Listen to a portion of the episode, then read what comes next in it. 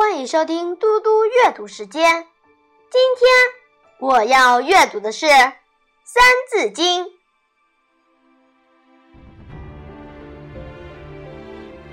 梁唐晋，及汉周，称五代，皆有由。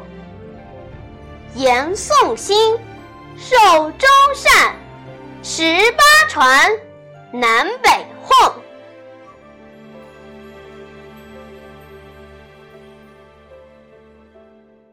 唐、后梁、后晋、后汉、后周五个朝代更替，历史上称之为五代。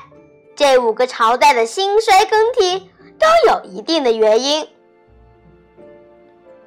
宋太祖赵匡胤兴起，接受后周皇帝的禅让而建立宋朝。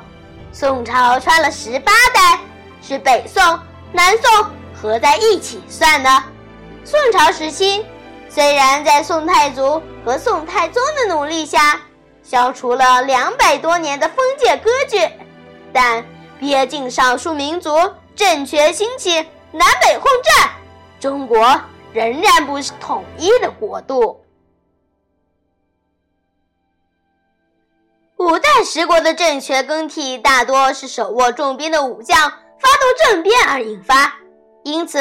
宋朝结束分裂局面后，统治者吸取教训，采取措施削弱武将的权力，减弱地方的割据力量，这就使得宋朝与外族交战时总打败仗，最后不得不出卖国家利益，屈膝求和。我现在来为大家讲一个故事：黄袍加身。世宗死后，后周即位的皇帝才七岁，政权由福太后掌握。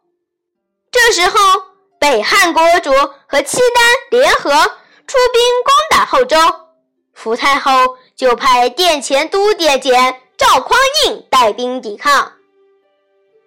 赵匡胤接到命令，带着大军从汴梁出发。当天晚上，大军。到了距离京城二十里的地方，一些将领聚集在一起，决定拥护赵匡胤做皇帝。第二天，赵匡胤一觉醒来，就有人打开房门，高声的叫嚷说：“请点检做皇帝。”赵匡胤还没来得及说话，几个人把早已准备好的一些黄袍披在赵匡胤身上。赵匡胤说。你们贪图富贵，拥立我做皇帝，可是能听我的命令吗？大家纷纷表示愿意听从。就这样，赵匡胤带兵返回京城，没遇到任何抵抗，就夺取了皇位。